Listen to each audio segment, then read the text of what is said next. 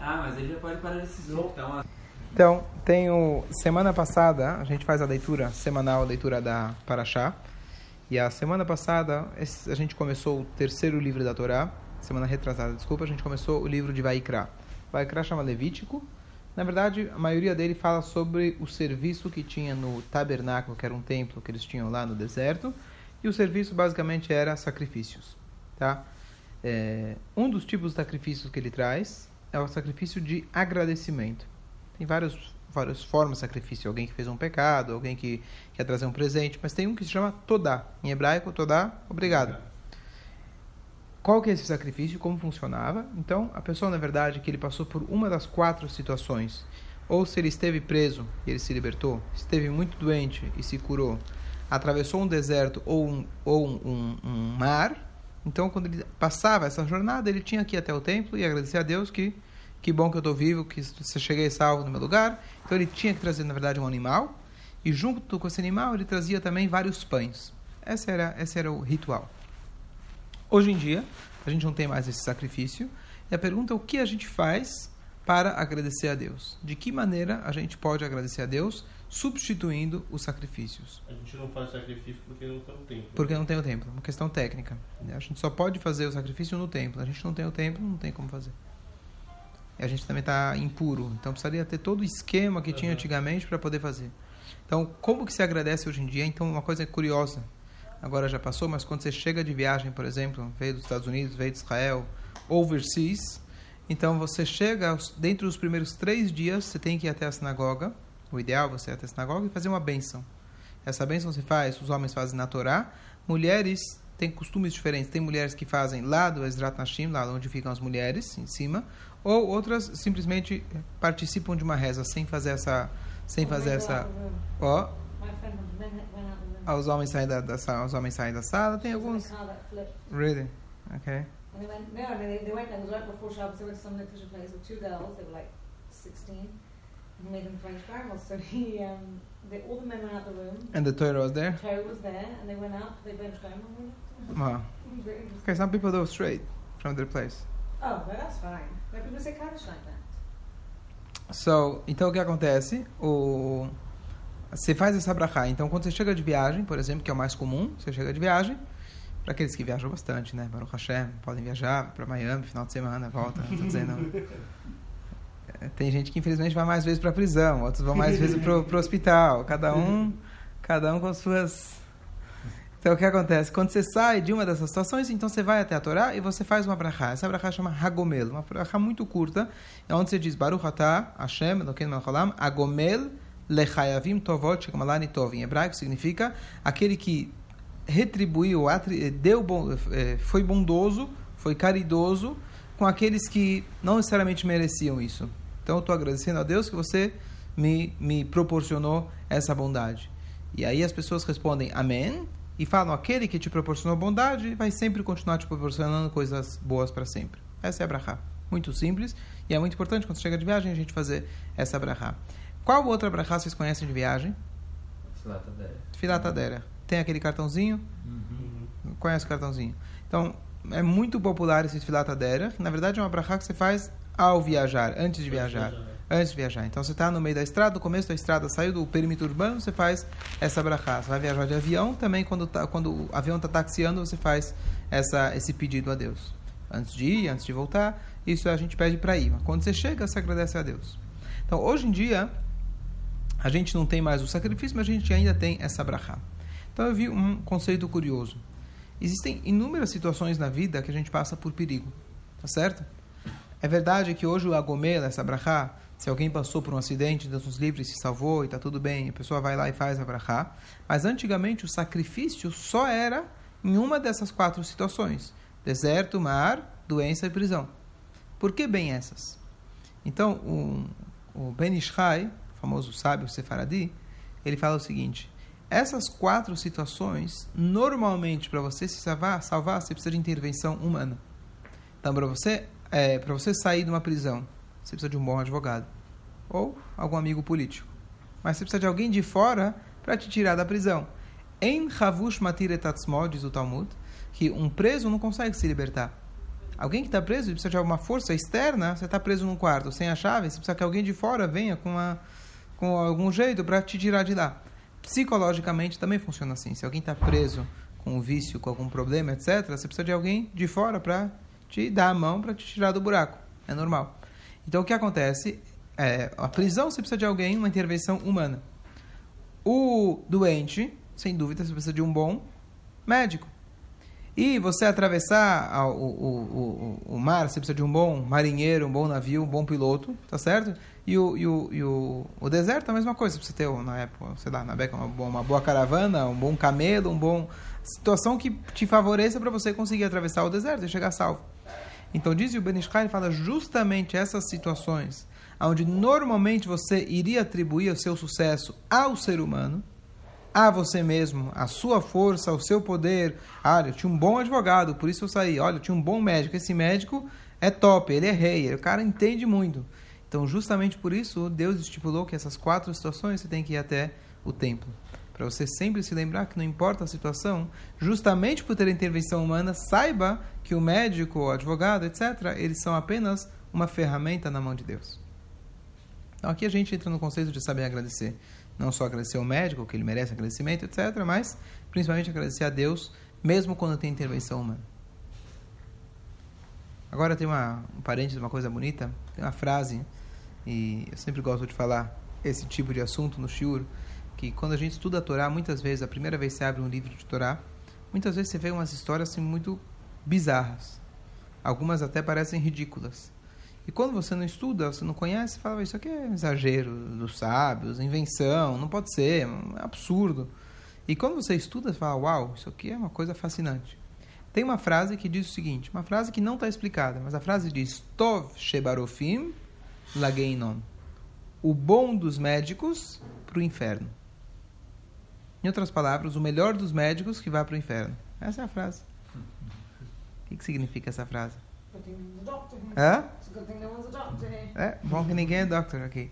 O que, que significa essa frase? Então as pessoas às vezes ficam com vergonha de contar essa frase. Como que eu vou falar isso pra, na frente dos médicos? Que a Torá fala que o melhor dos médicos, na Torá, o Talmud fala, que o melhor dos médicos vai para o inferno. Então, o conceito popular mais conhecido é que quando o cara ele se acha o tof, ele se acha o bom. Eu sou o bom médico, certo? Ele não atribui a força dele a Deus, uhum. certo? Tem várias linhas da medicina, tem vários tipos de médico, mas se a gente acredita que o médico é só a ferramenta na mão de Deus, é esse, tem um melhor, tem um pior, mas você está numa boas mãos, é um médico, não é charlatão, então você pode confiar e Deus vai, através dele, se Deus quiser, te dar a cura. Mas tem algumas outras explicações muito bonitas só para complementar. Uma delas, uma delas é que o valor numérico da palavra Tov, quanto vale Tov, Tet tem o valor numérico de cada letra, o Tov é Tet, Vav e Beit, dá o valor de 17. Nós temos aquela Amidá, que é a reza que a gente faz em voz baixa todos os dias, que ela é composta, originalmente era composta de 18 bênçãos. Tov, aquele médico que ele só faz 17 bênçãos, que ele esquece de uma das bênçãos, que é aquela que você pede para Deus pela cura, então que ele vá para o inferno. Essa é uma das explicações. Mas agora eu vou dar a explicação mais profunda e mais bonita. É uma coisa curiosa que quando a pessoa Deus nos livre fazer uma cirurgia, tá? O que, que, ele vai fazer? Cirurgia, assim, é uma coisa séria. Ele vai pesquisar quem que é o melhor. Ou, no mínimo, você vai pesquisar se esse médico ele tem capacidade de mexer em você. Uhum. Tá certo? Alguma vez, antes de você entrar na American Airlines, ou na Elad, na British, você foi verificar quem é o piloto? Aonde que ele treinou? Quantos voos ele já fez? Se ele sabe pousar calmo? Se, se ele tem muita... É, se, se, como chama aquilo? balança muito como se tem muita é turbulência, é? se não é mulher, se não tem o copiloto dormindo, né? Se não tem o copiloto, não tinha o piloto que dormiu agora há pouco, tiraram foto dele, piloto dormindo. O outro agora semana passada que ele pousou na, no país errado, você viu? É, do país errado eu vi, mas dormir eu não vi. Dormia, copiloto, não, devia estar dormindo para pousar para o rachão. You saw? No, but they can sleep. A, a sleep. I know, I know. But somebody went and took a picture and é, Raul passa, Fábio.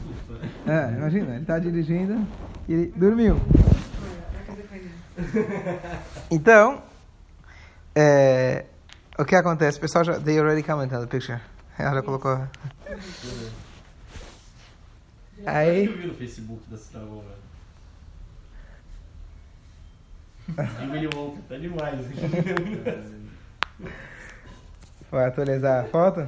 Já tá atualizando, boa. Já, já, já, já. E aí, então, por que, que ninguém faz isso? Tá certo? Você está entregando sua vida do mesmo jeito. Qual que é a resposta? Sabe a resposta? Vamos dizer um médico que ele fez uma cirurgia. Infelizmente foi mal sucedida. Pede desculpa para a família, se desculpa e volta para casa né? e continua a vida. O que acontece? Se o piloto erra, Já é. Ele vai junto. Bora junto. é. Ele vai junto. Já que ele vai junto, você não precisa verificar se ele é bom, porque a vida dele está na mão. Ele está arriscando você tanto quanto ele mesmo. Uhum. Uma coisa interessante. Então, o que acontece? Muitos médicos, infelizmente, podem ter essa tendência de querer você faz sozinho. Ele, ele, ele sente que ele é um médico e não um piloto. O bom médico é aquele que é piloto. Aquele que está sentindo junto com você a tua necessidade, a tua dor, a tua, a tu, o teu problema e ele se coloca no problema junto com você, igual o piloto que ele vai lá e se, ele está colocando a vida dele em risco junto com você. Então, Tov Shebarofim, o melhor dos médicos, ele vai para o inferno. Inferno é o que a família está passando. Inferno é o que o paciente está passando. O bom médico é aquele que se coloca no inferno junto com eles. Essa é a frase. E aí tem muito um sentido completamente diferente. Mas é um exemplo de tantas coisas na Torá. Pode acontecer amanhã, depois vai dar alguma coisa vai isso aqui é bizarro, isso aqui é absurdo. Mas quando você escuta o sentido mais profundo, você fala, uau, isso aqui é, é outro sentido completamente diferente. O bom médico é aquele que vai para o inferno.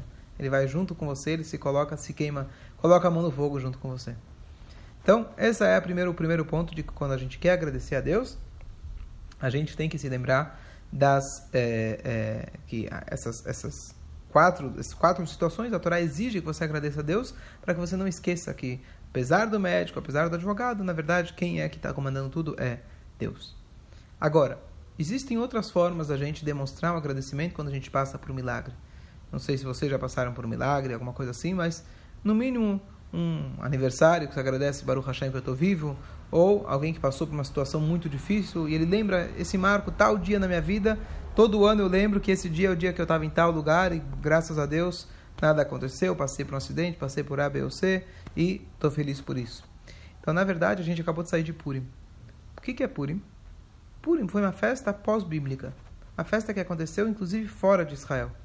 A Esther, que é a protagonista principal da história, precisou um ano para conseguir convencer os sábios que essa festa seria uma festa para todas as gerações, que sempre precisaria ser comemorada, que a Megillah fizesse parte das escrituras. Por que, que ela queria isso? Na verdade, é uma mitzvah da Torá. A mitzvah da Torá é que se você tem um momento histórico na sua vida, você tem que agradecer a Deus. Só que uma vez que era uma, um momento histórico coletivo para todos os judeus, ela pediu para os sábios, vamos celebrar todos os anos nessa data. Como se celebra? Você lê a história, você come, toda festa judaica tem comida, certo? Yom Kippur, como não tem no Yom Kippur, inventaram o pós-Yom Kippur, balada na hebraica, ou pré-Yom Kippur na família. Não tem jeito, tá certo? Tem que ter comida, não tem. Sem comida não vai o negócio. Sushi, né? Sushi judaico hoje. O judeu come mais sushi que... E o que acontece? Então, tem que ter comida. O resumo de todas as festas judaicas qual é? Eles nos perseguiram, Deus nos salvou, vamos comer. Não é? Que é Hanukkah, Purim, Pesach, tudo a mesma coisa. Eles, eles só mudam eles e muda qual que é a comida. Se é matzah, ou se é, ou se é gefilte fish, ou, é, é a mesma coisa. O, o que acontece? Você não conhecia a culinária judaica? Sim. Você lembra que o gefilte fish, você sabe do gefilte fish? Sim, Você conta do teu gefilte fish. Então, então a Esther, o que ela fez, na verdade, o que ela fez é uma mitzvah da Torá. Que todos pudessem agradecer junto. Como se agradece? Você conta, quando você tem um milagre, o que você vai fazer? Primeira coisa, olha, minha casa quase pegou fogo. Tá certo? Então você vai contar aí como foi, o DR, que ligou e que desligou, e quase o pai veio da China lá para salvar ela, que coitada da filha, etc. É, Como que é? Tá certo? Tudo bem, esse é um bom pai. Então você tem que lembrar todo ano que tua casa quase pegou fogo. Então, esse na verdade é uma mitzvah da Torá, a gente lembrar e agradecer a Deus. Como se agradece? Contando a história e celebrando. Então, fazendo Lechaim, etc. Existe um conceito que se chama Purim Shel Yehidim Purim de indivíduos, Purim individuais. A gente sabe que ao longo da nossa história, infelizmente, a gente teve muita perseguição. Então, ao longo da história, determinadas comunidades houveram milagres. Quase acabaram, quase saiu um decreto do rei de aniquilação, quase saiu um decreto para expulsar os judeus, e no final, graças a Deus, deu tudo certo. Então, ao longo da história, você tem famílias ou comunidades que eles lembram determinadas datas para eles que são importantes, que para nossa comunidade, para nossa família, foi um marco muito especial. Por exemplo, no movimento racídico, você tem várias datas do aniversário de certos mestres racídicos, datas chaves onde eles eventualmente se libertaram de uma perseguição e assim por diante, e a gente comemora até os dias de hoje. Então, isso é uma mitzvah da Torá, a gente, então, uma lição prática para nós. Espero que ninguém precise passar por milagres, mas se a gente tem é, milagres que a gente passa, a gente tem que fixar aquela data e juntar os amigos e agradecer a Deus. E aqui tem uma coisa curiosa.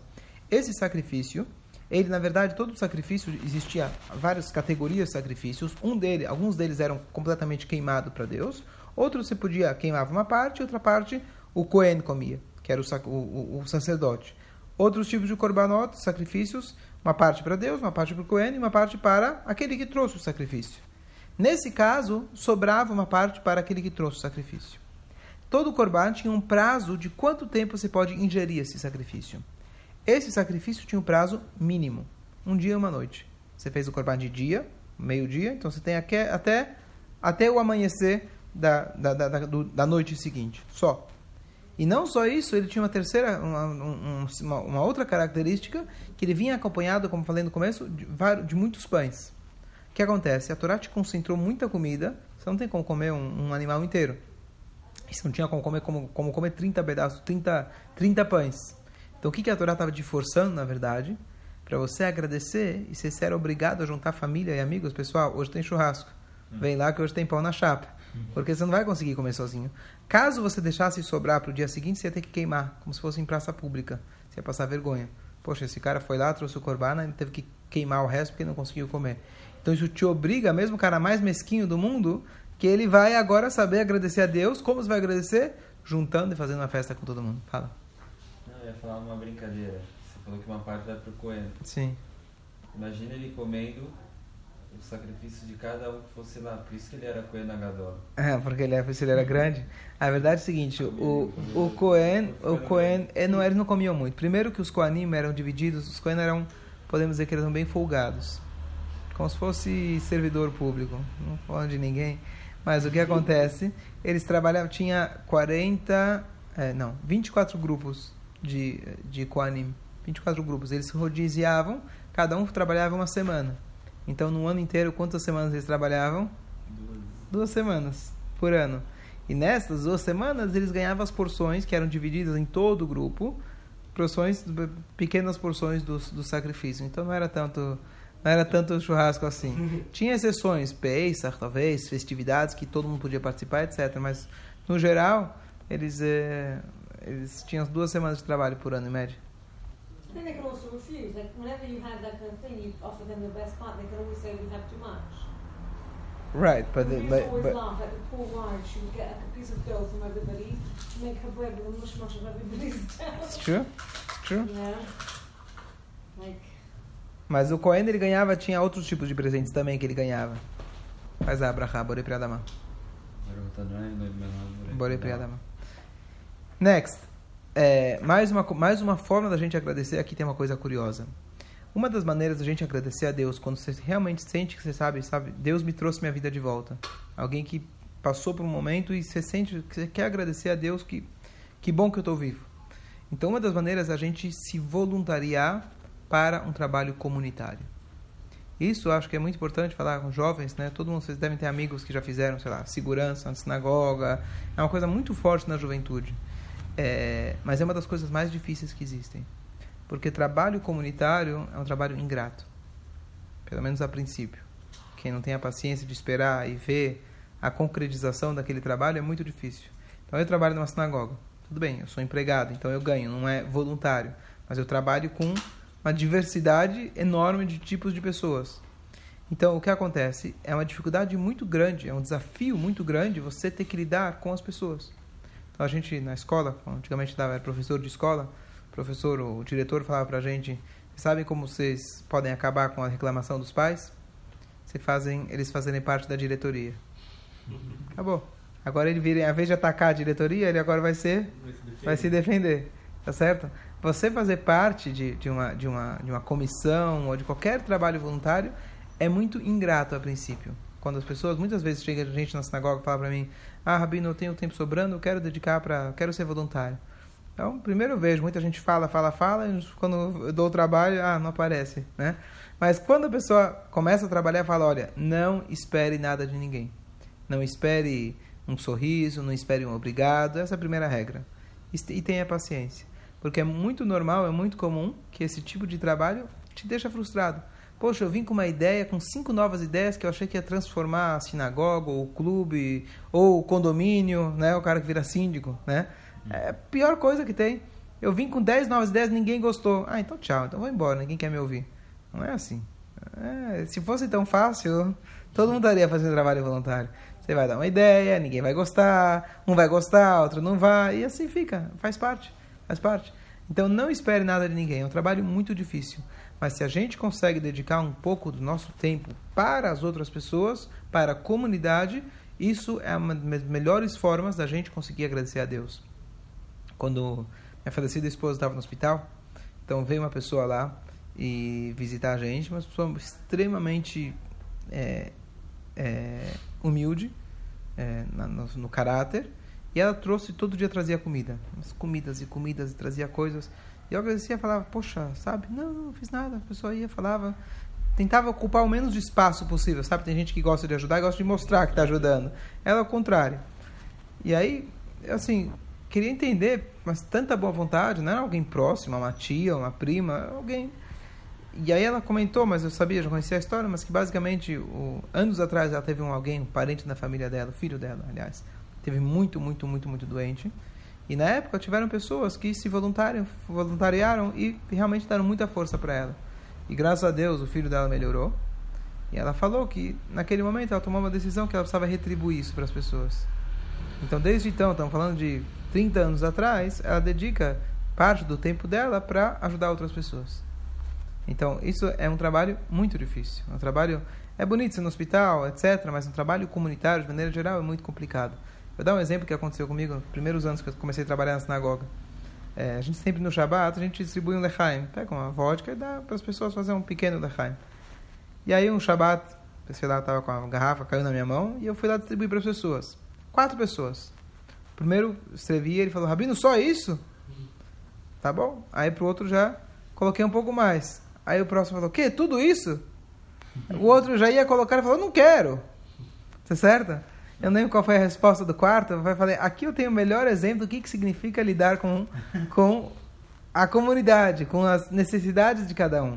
É fácil você ser um usuário, é fácil você ser um alguém que recebe, mas você para dar para os outros é muito difícil. Uhum. Então, e por isso, justamente por ser um trabalho tão difícil, essa é uma das melhores formas da gente retribuir um agradecimento a Deus sincero, verdadeiro e autêntico. É um trabalho muito difícil. Mas cada um tem que tentar dedicar um pouco do seu tempo para o bem comunitário. Não é para você ganhar nada, não é para você esperar nada em troca, simplesmente tem uma reza que a gente faz todo o Shabbat, os Sibur Ben Akadosh Baruch Shalem Sacharam. Traduzindo, a gente faz uma reza especial para todos aqueles que se dedicam à comunidade, que Deus pague o seu, a sua, a sua recompensa. Por que Deus pague? Porque aqui na Terra ninguém paga, certo? Aqui você espera só crítica. Eu fui presidente por 45 anos, nunca recebi um agradecimento. Não espera que não vai ter. No bom caso, você vai ter boas críticas. Né? Ninguém vai te agradecer. Esquece. Ninguém, você não está aqui para isso. Você trabalhar para a comunidade, esse é o ponto. E aqui tem mais, vamos partir para o próximo ponto curioso, que cada um de nós acumula um certo número de fichas. Você tem fichas com Deus. Quando acontece um milagre com a gente, está escrito que a gente diminui essas fichas. Você gastou suas fichas. Você gastou. Então imagina quem está andando de moto, de bicicleta. Ele, Deus nos livre, caiu da bicicleta, quebrou o capacete. Ótimo. Para o Hashem que não quebrou a cabeça. Mas agora teu capacete está quebrado. Você precisa comprar um novo. Então quando você passou por uma grande, um grande milagre, você tem, você tem que dizer, às vezes a pessoa vai dizer, não, Deus me salvou porque eu mereço, vai, eu sou um cara bom. Pelo contrário, você tem que se tornar mais humilde, entender que nesse momento você gastou suas fichas. A gente aprende isso do nosso terceiro patriarca, Yaakov Avino, que ele teve toda a história, quem lembra, mas ele brigou com o irmão, ele pegou a, a do irmão, e o irmão queria matar ele e fugiu para casa do sogro. e passou 20 anos na casa do sogro, que era um perverso, etc. E saiu de lá muito bem. Antes dele ir para casa pro sogro, do sogro, ele teve um diálogo com Deus e Deus prometeu para ele: não se preocupa, vai dar tudo certo. Depois dos 20 anos, ele vira para Deus: Deus, agora me ajuda. E ele fala: Katonti mikola hassadim, eu, eu sou pequeno de todas as suas bondades. Quer dizer, tá certo que você me prometeu que ia me ajudar, mas talvez agora eu já gastei. Esses 20 anos eu ganhei tanta coisa boa, consegui superar tantas coisas, talvez eu já gastei. Então a gente tem que lembrar que se caso você passou por um milagre, então você precisa recarregar suas energias. Quais são as formas? Número um, agradecer.